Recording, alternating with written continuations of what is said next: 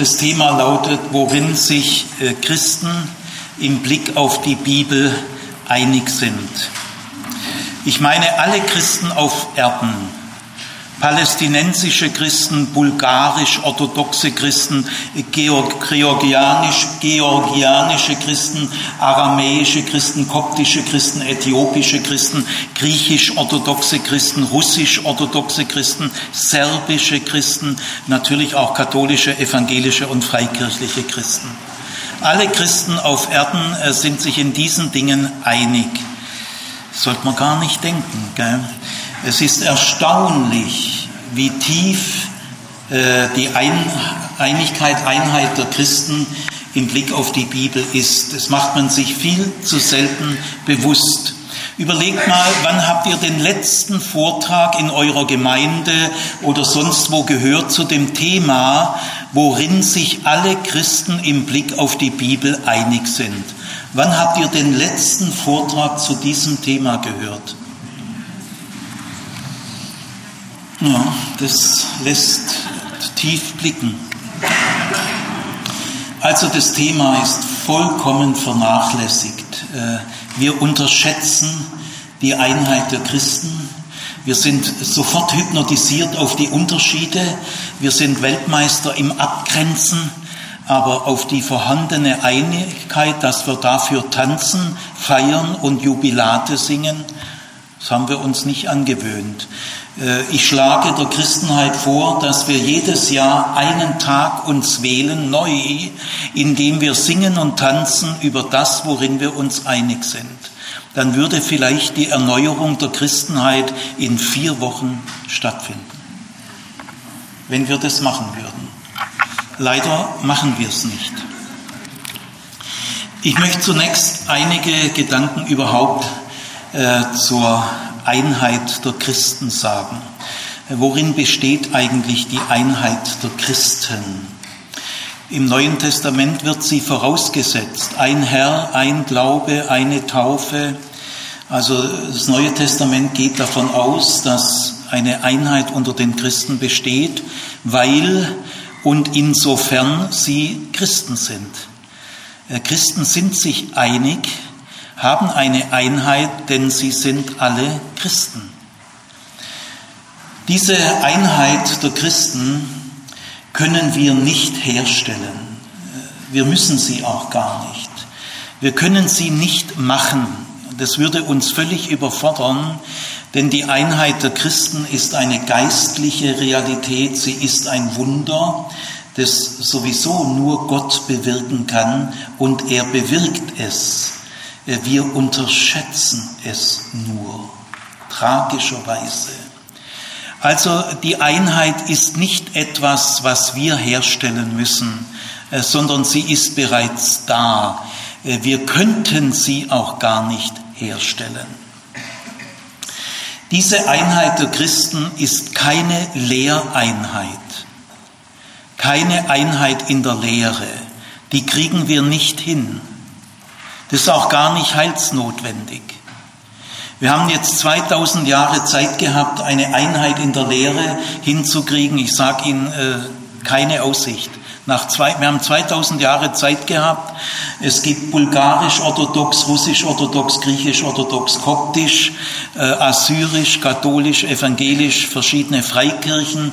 Innerhalb dieser vielen Kirchen und Konfessionen gibt es theologische Schulrichtungen und es gibt immer wieder neue Bewegungen, die neue Akzente in der Lehre setzen. Also die Einheit der Christen besteht nicht in der Lehre. Ich will damit nicht sagen, dass die Lehre unwichtig ist. Äh, die Lehre, die Glaubenslehre ist sehr wichtig, aber äh, wir kriegen hier keine Einheit hin. Es gibt zwar einen wichtigen Satz von im Epheserbrief, Epheser 4, 13, das heißt, wir sollen alle hinzugelangen zur Einheit des Glaubens und der Erkenntnis in dem Sohn Jesus Christus im vollen Mannesalter, in der Reife. Seid nicht länger Kinder, die sich von jedem Windhauch der Lehre bewegen lassen. Es kommt wieder ein neues Windchen in der Lehre und schon kippen wieder acht Prozent um. Also das sagt Paulus ist kindisch. Äh, Im reifen Mannesalter sollen wir hin, hinzugelangen, entgegenwachsen, alle äh, der Einheit im Glauben und der Erkenntnis. Wobei Erkenntnis nicht ganz genau das gleiche wie Lehre ist. Also es heißt hier nicht in der Einheit der Lehre, aber natürlich Erkenntnis geht schon in die Richtung. Aber es ist nur ein Ziel. Also, dass wir in der Lehre äh, zu einer Einheit kommen, wäre wunderschön. Äh, ich will es mal so sagen, wir sollen uns auch in der Lehre von Herzen bemühen, uns immer besser zu verstehen, gegenseitige Missverständnisse, Vorurteile abzubauen äh, und die ökumenische Bewegung, die verschiedenen Evangel deutsche evangelische Allianz oder europäische weltweite Allianz oder die ACK, das sind alles äh, Bemühungen. Wir wollen uns besser kennenlernen, besser verstehen lernen. Wir wollen auch nach allen unseren Möglichkeiten uns ehrlich bemühen in Richtung einer Einheit der Lehre. Aber sie ist in 2000 Jahren nicht erreicht worden und es gibt keine seriöse Aussicht, dass wir das in absehbarer Zeit erreichen. Ist auch nicht notwendig. Natürlich sage ich nicht, Lehre ist völlig egal, jeder kann machen, was er will, das meine ich natürlich nicht. Aber warum, worin besteht die Einheit der Christen, die immer schon da ist? Sie besteht nicht in der Lehre, sondern die Einheit der Christen ist eine Einheit der Herzen, im Heiligen Geist. Äh, es ist eine Einheit der Herzen im Heiligen Geist. Wenn Christen beieinander sind, dann sind ihre Herzen in einer Nähe und der Heilige Geist äh, lässt es uns spüren und wenn wir auf ihn hören, entsteht da eine tiefe Nähe. Das Herz eines Menschen ist mehr als die Lehre. Und auch der Glaube ist nicht einfach eine Lehre. Äh, wir sind keine verkopfte Gemeinschaft. Wir brauchen eine Lehre, das ist sehr verantwortungsvoll. Äh, wir müssen das verantworten, äh, weil es gibt auch viel schräge Vögel in der Religion und viel Unsinn und viele Einseitigkeiten. Also eine gesunde, gründliche, verantwortete Lehre ist was Köstliches. Aber die Einheit der Christen ist eine Einheit der Herzen im Heiligen Geist. Was ist damit gemeint? Das ist zunächst auch nur sehr allgemein ausgedrückt. Kann man das genauer sagen? Ja, man kann es ein Stück weit genauer sagen.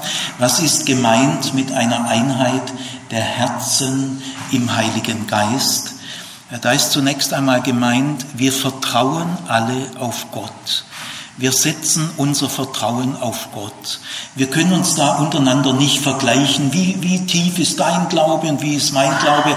Also darum geht's ja nicht. Aber jeder Christ in seinem Umfeld, in seiner Persönlichkeitsstruktur, in seiner Gemeindeprägung, wo immer, äh, wenn er ein Christ ist, setzt er sein Vertrauen auf Gott. Ich meine mit Gott immer der dreieinige Gott, sein Vertrauen auf Jesus Christus, sein Vertrauen auf den Heiligen Geist. Äh, jeder Christ auf der Erde, palästinensische Christen, bulgarische Christen, äh, französische Katholiken und spanische Baptisten. Äh, sie setzen ihr Vertrauen auf Gott. Und das ist keine Nebensächlichkeit, das ist auch nicht selbstverständlich, das ist ein Wunder. Wir könnten jetzt schon aufstehen und tanzen.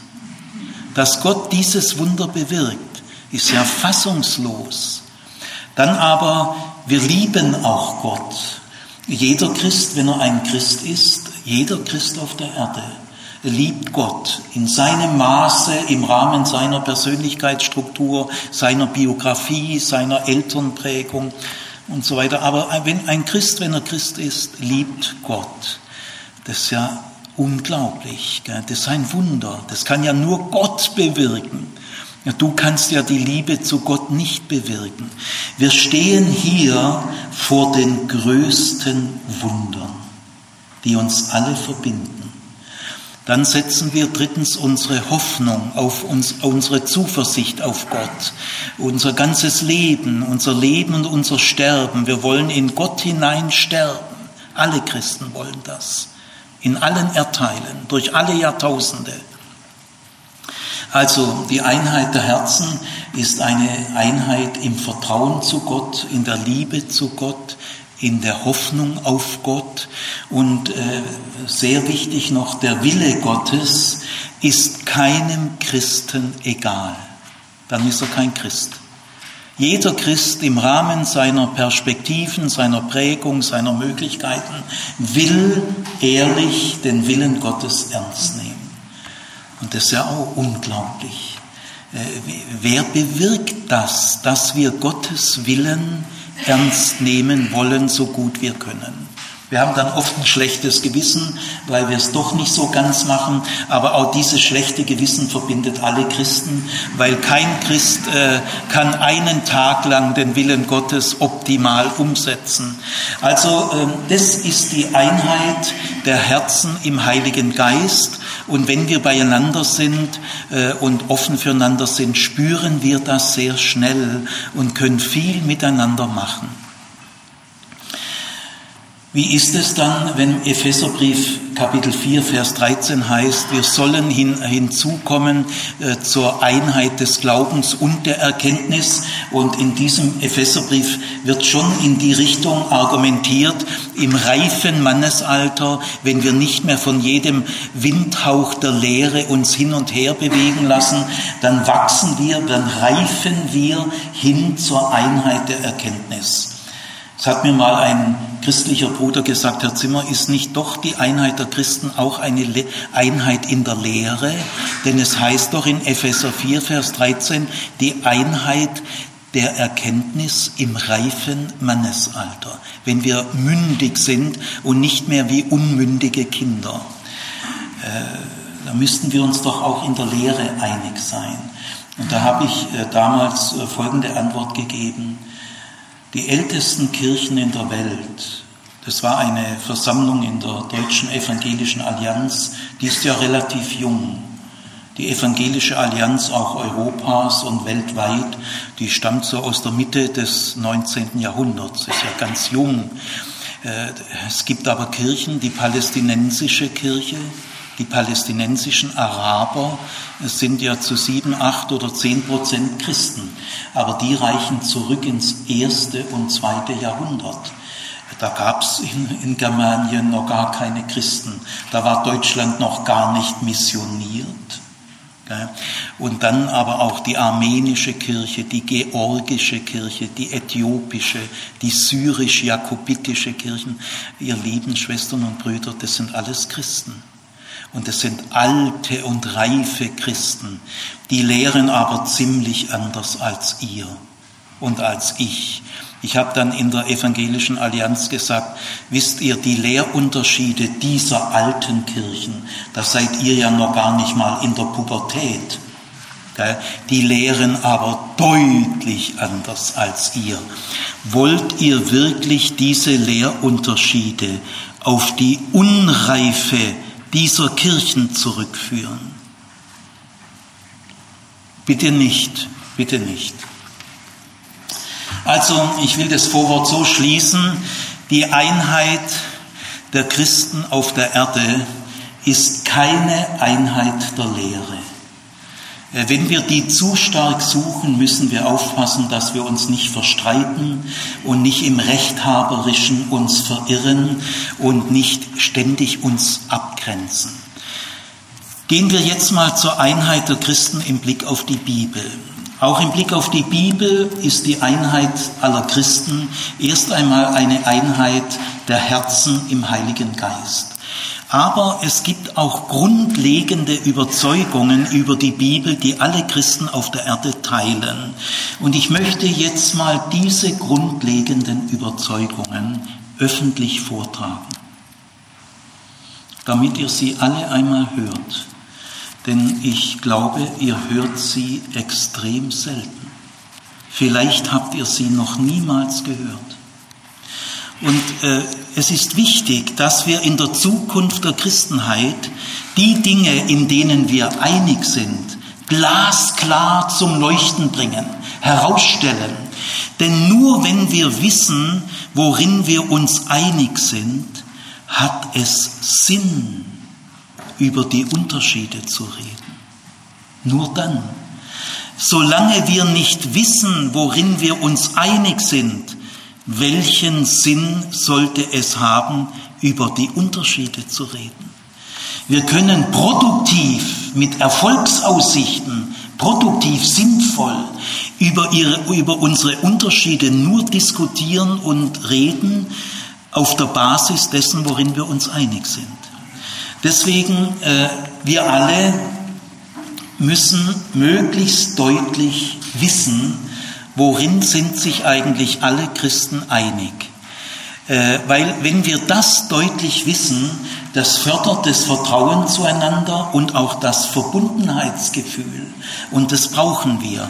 Also wir Christen, wir Schwestern und Brüder auf dieser Erde, wir brauchen ein möglichst starkes Vertrauen zueinander und wir brauchen ein starkes Verbundenheitsgefühl. Und das wird gefördert, wenn wir klar wissen, worin wir uns einig sind.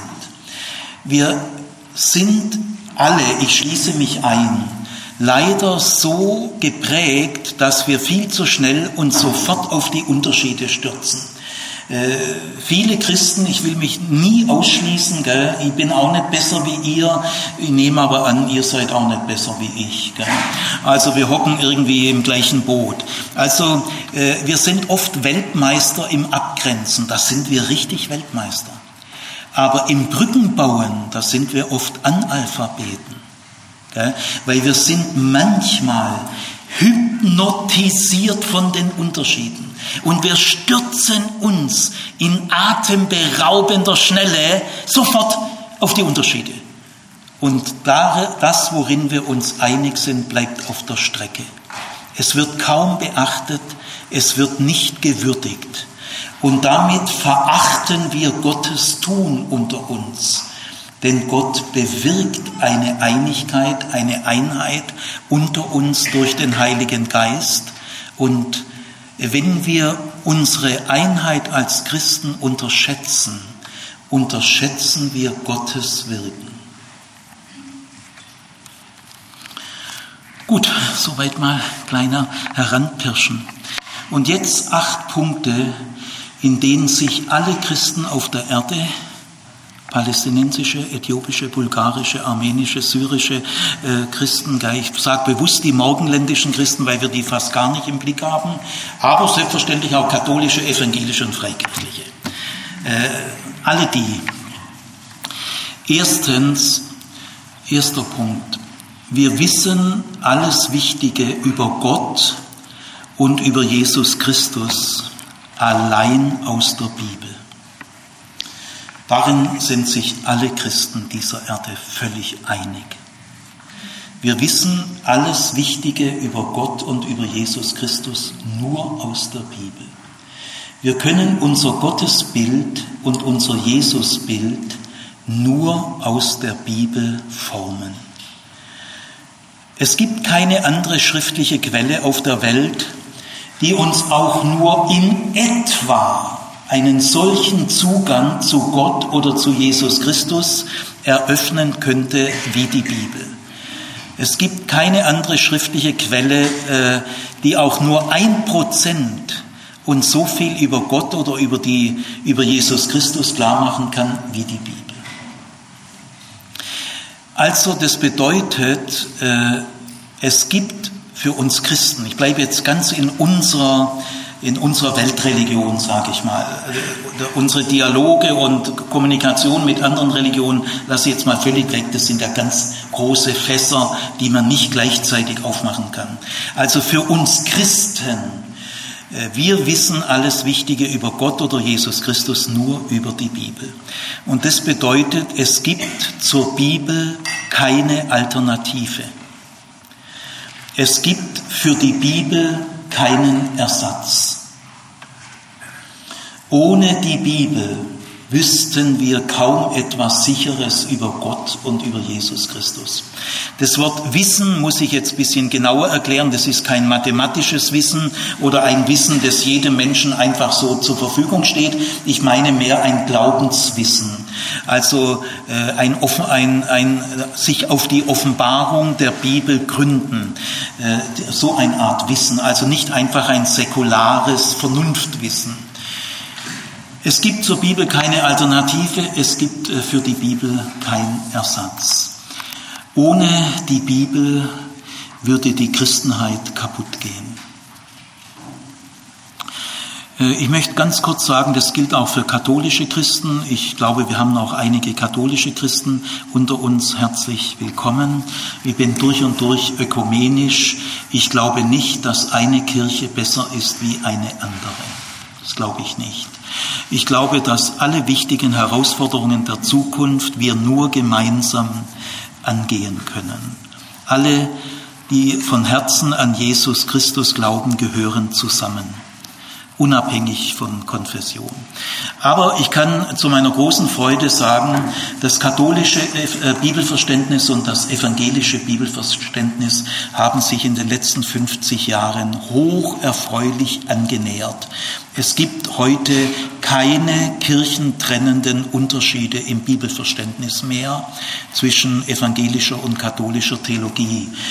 Denn die katholische Theologie hat auf dem Zweiten Vatikanischen Konzil 1962 bis 65 war das, klipp und klar erklärt, äh, die Heilige Schrift steht über der mündlichen Tradition. Äh, bis dorthin, seit dem Trienter-Konzil, war das nicht so deutlich, denn die katholische Kirche lehrt bis heute, auch mit guten Gründen, die ich im Großen und Ganzen akzeptiere, äh, sie lehrt, äh, die, die Grundlage der katholischen Kirche ist die Bibel plus die mündliche kirchliche Tradition. Also mit kirchlicher Tradition meint man in der katholischen dogmatischen Sprache die mündliche Überlieferung, die auch in der Christenheit weitergegeben wird seit dem ersten Jahrhundert. Und in der Tat, die mündliche Tradition ist nicht unwichtig. Also bis zum Zweiten äh, Vatikanischen Konzil war allgemeine Lehre in der katholischen Kirche, die katholische Kirche gründet auf der Bibel, auf der Heiligen Schrift und auf der mündlichen Tradition. Ungeklärt war, wie steht Bibel und mündliche Tradition zueinander? Sind die gleichgewichtig? Und das hat das Zweite Vatikanische Konzil geklärt. Nein, die Bibel steht über der mündlichen Tradition. Glasklar. Die Bibel ist die Quelle und die Quelle ist am höchsten und wenn die Quelle fließt, alles was fließt, ob sie schriftlich oder mündlich fließt, geht immer nach unten sozusagen, im Bild gesprochen. Also die katholische Kirche lehrt auch heute noch aus guten Gründen, auf die ich nicht eingehe, äh, Sie lehrt, wir gründen nicht auf der Bibel allein, äh, sondern wir gründen auf der Bibel plus mündliche Tradition. Das ist für uns ein Paket, das wir nicht äh, aufschnüren. Äh, das ist der Unterschied noch heute zwischen der katholischen und evangelischen Bibelverständnis, denn nach Martin Luther, wir gründen auf der Bibel allein, sola scriptura. Aber die große Annäherung, die sehr viel bringt, ist, die Bibel steht über der mündlichen Tradition. Gut, also insofern äh, kann ich für Protestanten und Katholiken äh, sagen, wir wissen alles Entscheidende denn in der mündlichen äh, Tradition äh, kann nichts Heilsentscheidendes überliefert werden, das der Bibel widerspricht. Das geht nach katholischer Lehre auch nicht. Also insofern kann ich auch für meine katholischen Schwestern und Brüder sagen, äh, obwohl gewisse Akzentunterschiede bleiben, aber die, die Formulierung kann man schon für beide sagen, wir wissen alles Entscheidende, Heilsentscheidende über Gott und Jesus Christus aus der Bibel. Gut, äh, das ist also die erste Übereinstimmung aller Christen der Erde. Zweite Übereinstimmung. Alle Christen glauben, dass Gott durch die Bibel redet. Also zweite tiefe Einheit, äh, Gott redet durch die Bibel zu den Menschen. Das ist ein Erfahrungswert. Äh, wenn uns die Erfahrung lehren würde, dass Gott durch die Bibel nicht redet, würde die Christenheit zusammenbrechen. Also die Christenheit lebt davon, dass die Erfahrung nach dem Bekenntnis der Christen lehrt, Gott redet durch die Bibel zu uns. Das ist kein direktes Reden, hörbares Reden, sondern es ist ein Reden, das durch den Bibeltext vermittelt wird. Also irgendwie, das braucht man ja jetzt nicht, so genau kann man das sowieso nicht aufdröseln, gell? man könnte schon noch einiges genauer sagen, mache ich jetzt aber nicht. Gott redet auf seine Weise durch den Bibeltext zu uns, zu unserem Herz und zu unserem Gewissen. Dieser Überzeugung war schon das Judentum in Bezug auf die jüdische Bibel, die wir Altes Testament nennen. Dies ja, das Alte Testament ist eine eigene Bibel, nämlich die jüdische Bibel. Und sie war die Bibel Jesu und die Bibel der neutestamentlichen Schreiber. Jesus hatte auch eine Bibel und die neutestamentlichen Schreiber hatten auch eine Bibel und es war die jüdische Bibel. Also äh, diese Überzeugung, dass Gott durch die jüdische Bibel redet, sich mitteilt, sich offenbart. Diese Überzeugung hatte schon das Judentum, diese Überzeugung hatte auch Jesus aus Nazareth, diese Überzeugung hatten die neutestamentlichen Schreiber und die gesamte Urchristenheit. Und heute, 2000 Jahre später, bekennen sich Juden und Christen noch immer dazu, dass Gott durch die jüdische und christliche Bibel redet zu unserem Herz und zu unserem Gewissen. Jetzt bei diesem zweiten Punkt will ich ein bisschen äh, es weiter noch differenzieren, weil unsere Einheit erstreckt sich noch weiter. Äh, was redet Gott durch die Bibel? Was redet er denn so? Ja, erstens mal kann man sagen, Gott schafft und Gott erhält unseren Glauben durch die Bibel.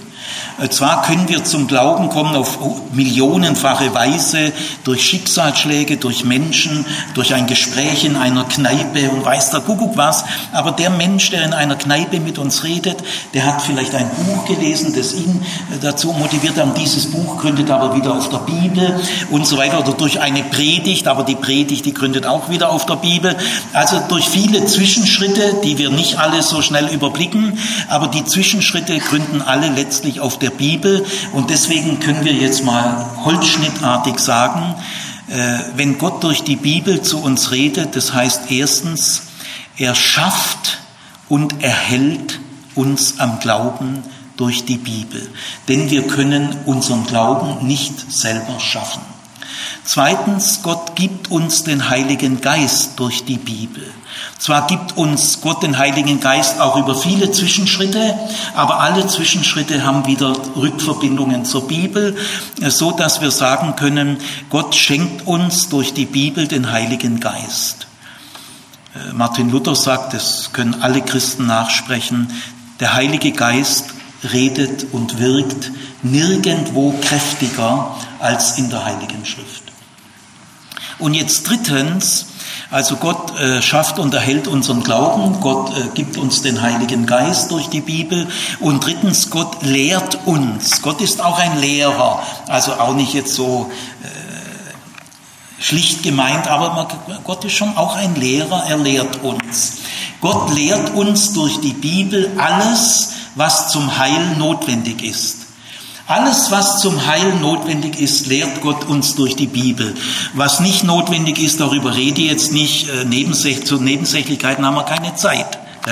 Also, aber alles, was heilsentscheidend ist, was heilswichtig, heilsnotwendig ist, man meint mit diesen Worten heilsentscheidend, heilswichtig, heilsnotwendig, meint man immer das Gleiche. Jetzt muss man sich fragen, was ist denn heilsnotwendig? Und da sage ich jetzt mal ganz kurz nur die Gemeinschaft mit Gott. Denn die Gemeinschaft mit Gott ist unser Heil. Mehr als die Gemeinschaft mit Gott gibt es nicht. Natürlich kann sich die Gemeinschaft mit Gott vertiefen und so weiter. Das ist wieder für jeden in seinem Leben wieder anders. Aber wenn wir es mal grundsätzlich formulieren, äh, heilsnotwendig ist die Gemeinschaft mit Gott, denn die Gemeinschaft mit Gott ist unser Heil. Also Gott lehrt uns durch die Bibel alles, was wir für eine gute Gemeinschaft mit Gott brauchen. Gut, das war der zweite Punkt. Also alles, was ich sage, gell, ihr merkt, es ist unheimlich viel. Glauben von Herzen alle Christen auf der Erde. Jubilate. Eigentlich könnte man jetzt aufstehen und tanzen. Er fragt mich, warum wir es nicht tun. Gut, jetzt kommt drittens die dritte Übereinstimmung im Blick auf die Bibel zwischen allen Christen auf der Erde. Wenn Gott durch die Bibel redet, und uns alles lehrt, was zum Heil notwendig ist, dann ist die Bibel in geistlichen Dingen die höchste irdische Autorität. Das glauben alle Christen auf der Welt. Die höchste irdische Autorität in heilswichtigen Dingen, in geistlichen, heilswichtigen Dingen. Die höchste Autorität auf Erden ist die Heilige Schrift. Die Kirche kann sich in geistlichen Dingen, in heilswichtigen Dingen nicht an irgendeiner Weltanschauung orientieren, nicht an einer Philosophie, nicht an einer politischen Ideologie, nicht an der Vernunft, nicht an der Natur, nicht an der Erfahrung, nicht an der Wissenschaft, auch nicht an der theologischen Wissenschaft, äh, nicht an der Psychologie, nicht an Psychotherapie, äh, die Kirche kann sich in geistlichen, heilswichtigen Dingen nicht an einer Weltanschauung, an keiner Philosophie, an keiner Psychologie, an keiner Wissenschaft, nicht an der Natur, nicht an der Erfahrung und nicht an der Natur orientieren, sondern ganz allein an der Heiligen Schrift. Das glauben alle Christen auf der Erde. Sapperlot. Wer hätte das so gedacht? Da kommt richtig Freude auf. Äh, wieso konzentrieren wir uns nicht viel mehr auf diese Dinge? Die führen uns zueinander, äh, die, die äh, inspirieren unser Gemüt. Das sind ja alles Wunder, die Gott bewirkt. Also, äh, die äh, Heilige Schrift hat in geistlichen, heilswichtigen Dingen die höchste Autorität über jede andere irdische Autorität, über jeden Papst, über jeden Theologieprofessor und über jede irdische Institution. Also das, die dritte Gemeinsamkeit. Also ich darf mal so zwischendurch sagen, 90, 95 Prozent meiner theologischen Kollegen, die selbstverständlich historisch kritisch arbeiten, stimmen dem allen zu, was ich sage. Habt ihr darüber schon mal nachgedacht? Dann merkt ihr mal, wie relativ unwichtig es im Grunde ist, ob einer historisch kritisch arbeitet oder nicht. What else? Im Vergleich zu diesen heilsentscheidenden Dingen.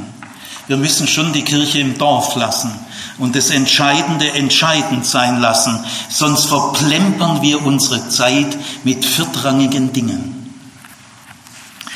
Die vierte Übereinstimmung aller Christen ist, äh, die Bibel ist ein wirksames Wort, ein wirkendes Wort.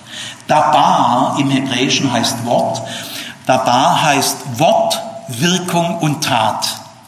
Luther übersetzt an einigen Stellen das Wort Dabar mit Tätelwort.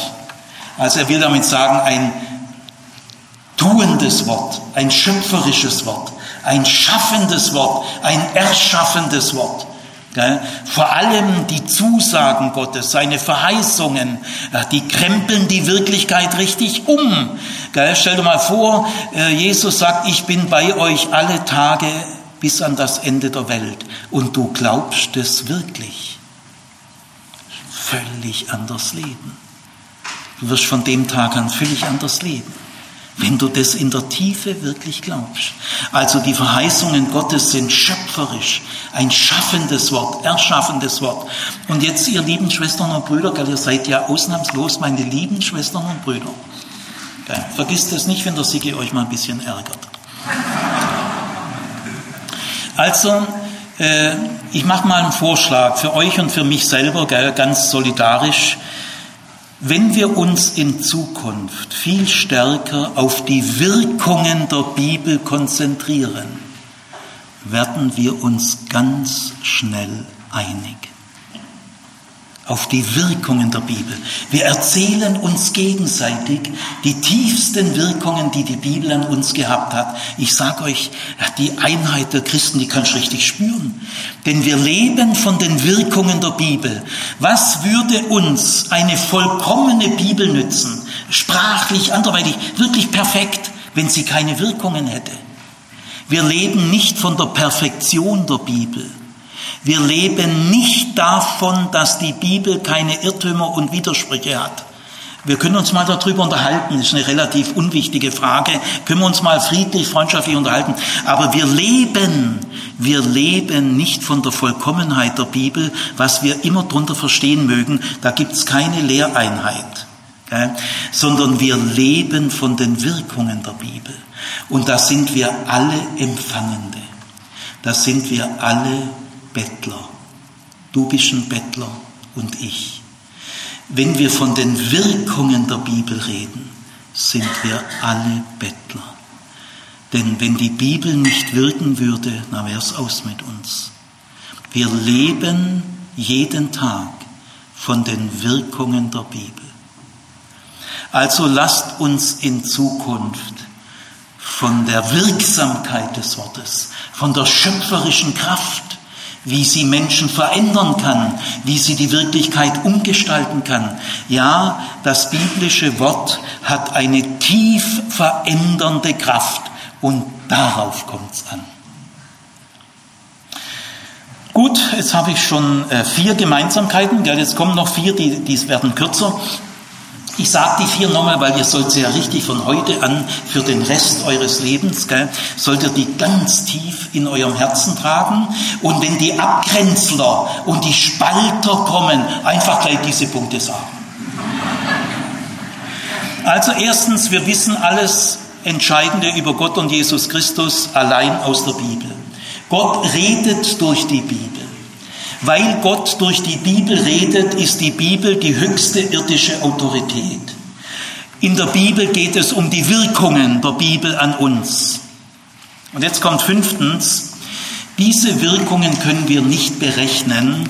Ich sage jetzt äh, drei lateinische Wörter von, von Martin Luther, die sind aber allgemein gut. Gell? Also bitte, meine katholischen Schwestern und Brüder, äh, auch die letzten Päpste haben alle gesagt, Martin Luther ist ein Vater der Christenheit. Das sagen, haben die letzten drei Päpste alle gesagt.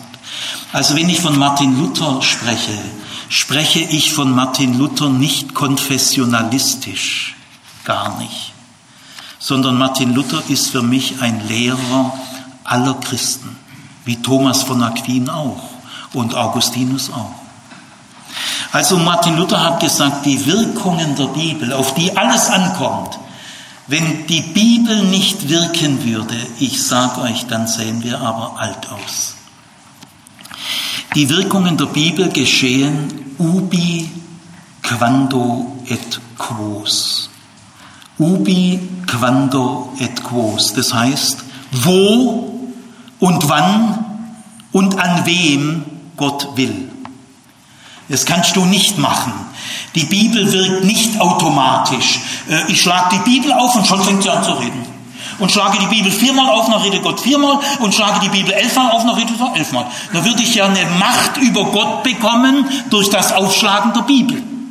Nein, du, kommst, du bekommst über Gott keine Macht, auch nicht über die Bibel. Auch nicht mit Hilfe der Bibel bekommst du eine Macht über Gott. Denn die Bibel wird regiert vom Heiligen Geist. Und die Bibel wirkt dann, wenn der Heilige Geist es will. Und ohne den Heiligen Geist wirkt die Bibel gar nichts. Ohne den Heiligen Geist, ich sage es ein bisschen übertrieben, kannst du die Bibel die Hase geben. Ein ganz normales Buch. Also die, die, die Wirkungen der Bibel, die behält Gott in seiner Hand. Er wirkt wo, wann und an wem er will. Das hat er ganz in seiner Hand und so ist er gut so. Gott kennt die Zeiten und die Gelegenheiten und er versäumt sie nicht. Brauchst dir gar keine Sorgen machen. Der wirkt schon dann, wenn es richtig ist. Also der fünfte Punkt heißt, entscheidend an der Bibel sind ihre Wirkungen. Und der sechste Punkt, ne, fünfte was? Äh, fünfter, äh, vierter Punkt heißt, sind die Wirkungen und fünfter Punkt heißt, äh, sie, äh, die Bibel wirkt wann, wo und an wem Gott will. Sie wirkt nicht automatisch, äh, du kannst es nicht berechnen. Diese Wirkungen sind ein Wunder, das Gott in seiner Hand behält. Jetzt äh, die drei letzten Punkte. Unser Vertrauen, unser christliches Vertrauen richtet sich auf Gott, der durch die Bibel wirkt. Also wir glauben an Gott, der durch die Bibel wirkt. Wir glauben an Gott, der durch die Bibel wirkt. Unser Vertrauen richtet sich grundlegend auf Gott, apostolisches Glaubensbekenntnis. Ich glaube an Gott den Vater, an Gott den Sohn und an Gott den Heiligen Geist. Die Bibel steht gar nicht da. Es ist eine Dreieinigkeit, keine Viereinigkeit. Steht nicht? Und außerdem noch äh, an die Bibel. Nein, nein. Unser christlicher Glaube bezieht sich auf Gott. Ich gehe jetzt mal aufs apostolische Glaubensbekenntnis, das praktisch alle Kirchen anerkennen. Ist ja auch ein ökumenisches Bekenntnis. Unser Vertrauen richtet sich auf Gott und das meint jetzt im Blick auf die Bibel Folgendes. Wir glauben an den Gott, der unerschöpfliche Möglichkeiten hat, durch die Bibel zu wirken. An den Gott glauben wir. Äh, unser Gott ist bereit, durch die Bibel zu wirken. Jubilate. Wir glauben an die Bereitschaft Gottes, durch die Bibel zu wirken. Wenn Gott die Bereitschaft nicht hätte, dann hättest du aber alt aussehen. Dann hättest du keine Chance. Also wir glauben an den Gott, der bereit und willig ist, und unerschöpfliche Möglichkeiten hat, durch die Bibel zu wirken. Ich glaube, ich sage das für alle Christen, ich als Christ stellvertretend für alle Christen, ich glaube, dass Gott in seinem Wirken durch die Bibel keine Fehler macht. Das glaube ich wirklich. Aber das werdet ihr morgen dann hören, da geht es um die Unterschiede. Ich glaube nicht, dass die Bibel keine Fehler hat, aber ich glaube an den Gott, der in seinem Wirken durch die Bibel keine Fehler macht. Und das ist viel mehr, ist viel wichtiger. Denn unser Vertrauen gründet in Gott, in seiner Bereitschaft, in seinen unerschöpflichen Möglichkeiten durch die Bibel zu reden und er macht in seinem Wirken durch die Bibel keine Fehler. Das glauben alle Christen, das glauben alle Theologieprofessoren, auch alle, die historisch kritisch arbeiten. Wenn sie Christen sind, müsst ihr euch mal, dass ihr das mal euch mit, mit bewegt. Gell? Dieser historisch kritische Theologieprofessor glaubt, wenn er ein Christ ist, glaubt, dass Gott in seinem Wirken durch die Bibel keine Fehler macht. Habt ihr das immer mitbedacht? Siebtens, am besten, glauben alle Christen, lesen wir die Bibel von Jesus her. Äh, Jesus ist unsere Sonne, unsere Orientierung. Äh, wir lieben Jesus, wir orientieren uns an diesem Mann. Er ist unser Herr und Meister, er hat uns erlöst. Er ist der Maßstab. Äh, wir lesen die Bibel am besten von Jesus her. Was immer das dann im Einzelnen heißt, kann man, kann man monatelang. Und jetzt der achte Punkt und der letzte Punkt. Ich frage jetzt mal zusammenfassend äh, ganz bewusst die wichtigste Frage im Blick auf die Bibel. Was ist äh, meiner Meinung nach, aber ich glaube 100 Prozent meiner Kollegen würden zustimmen, was ist unserer Meinung nach die wichtigste Frage im Blick auf die Bibel? Die wichtigste Frage im Blick auf die Bibel ist zum Beispiel nicht, wie steht die Vernunft zur Bibel? Ja, kann auch mal, ja. Äh, die wichtigste Frage ist auch nicht, wie steht die Wissenschaft zur Bibel, wie steht der Papst zur Bibel, wie steht Rationalismus zur Bibel. Da kann man sich dann gleich wieder so herrlich verstreiten in drittrangigen Dingen. Das ist alles nicht das Wichtigste. Sondern äh, die wichtigste Frage im Blick auf die Bibel lautet, wie steht Gott zur Bibel? Das ist die wichtigste Frage. Jetzt ist es so, dass wir ihn nicht direkt fragen können. Gell? Ich habe mit Gott auch noch nicht gefrühstückt, weil dann hätte ich zu ihm gesagt, hey du, äh, wie stehst du eigentlich zur Bibel? Gell? Also wir können ihn so direkt nicht fragen. Äh, wir müssen das also bescheidener formulieren. Äh, die Frage ist so gemeint, was können wir aufgrund der Gesamtbotschaft der Bibel im Glauben annehmen, wie Gott zur Bibel steht? Also die Frage, wie steht Gott zur Bibel, müssen wir umformulieren. Was können wir vom christlichen Glauben her verantwortlich sagen, wie Gott zur Bibel steht? Das ist die wichtigste Frage. Und in der sind wir uns einig. Schön, gell? Nämlich, Gott hat ein besonderes Verhältnis zur Bibel. Sind sich alle Christen einig. Darauf bauen wir. Äh, die Bibel ist sein bevorzugtes Werkzeug. Äh, Gott benutzt die Bibel für seine Ziele. Das glauben wir alle. Ich sage euch, das glaube ich im Leben und im Sterben, dass Gott die Bibel verwendet für seine Pläne, für seine Ziele. Und dass Gott, ubi quando et quos, eine Wirkungseinheit zur Bibel immer herstellen kann, wann er will. Also Gott kann zu diesem Buch eine Wirkungseinheit herstellen. Jetzt benutze ich ein Bild, das ich morgen, auf das ich morgen zurückkomme, wenn ich über die Unterschiede im Bibelverständnis rede. Aber wir müssen unbedingt zuerst über die Einheit reden. Also, wenn ich einen Hammer in die Wand schlage, ich habe technisch gesehen zwei linke Hände, aber ich darf euch sagen, das habe ich schon hingekriegt. Also ich habe tatsächlich schon mit dem Hammer äh, einen Nagel in die Wand schlagen können. Dann stelle ich mit dem Hammer eine Wirkungseinheit her. Die Bibel heißt ja auch ein Hammer, der Felsen zerschmeißt oder schärfer wie ein zweischneidiges Schwert. Da merkt man, dass es auf die Wirkung ankommt. Das biblische Wort ist ein Hammer, der sogar Felsen zerschmettert. Und schärfer wie jedes zweischneidige Schwert. Also äh, nehmen wir deswegen jetzt mal einen Hammer. Gell? Ist ein biblisches Bild. Also ich nehme den Hammer und äh, na, ich nehme den Nagel und hau mit dem Hammer auf den Nagel drauf. Der Hammer in meiner Hand, der kann keine Wirkungseinheit herstellen. Aber ich kann mit dem Werkzeug Hammer eine Wirkungseinheit herstellen, so dass der Hammer das macht, was ich will. Und so kann Gott mit der Bibel umgehen. Also Gott kann zur Bibel eine Wirkungseinheit herstellen, jederzeit. Ich sage aber nicht, Jetzt müsst ihr gut zuhören. Ich sage nicht, es besteht eine Wirkungseinheit zwischen Gott und der Bibel. Das sage ich nicht. Ich sage, Gott kann jederzeit eine Wirkungseinheit zwischen ihm und der Bibel herstellen. Wenn ich sagen würde, es besteht, dann ist es wie eine irdische Tatsache. Dann ist es so, wenn ich sage, hier steht ein Pult. Also eine irdische Tatsache. Nein, die Wirkungseinheit zwischen Gott und der Bibel ist keine irdische Tatsache, die wir feststellen können, sondern das ist ein Wunder, das ganz in der Hand von Gott bleibt.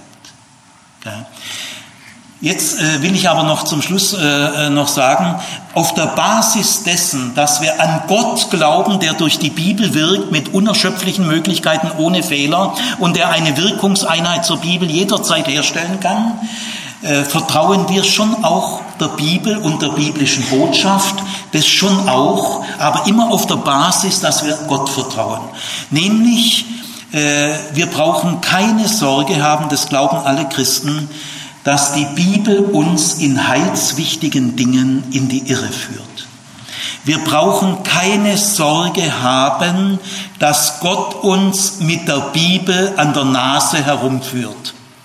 Diese Sorge braucht niemand haben. Also äh, jetzt äh, bei dem letzten Punkt, äh, wie steht Gott zur Bibel, will ich jetzt den schönsten und für mich wertvollsten Satz sagen. In dem einen Satz ist alles enthalten.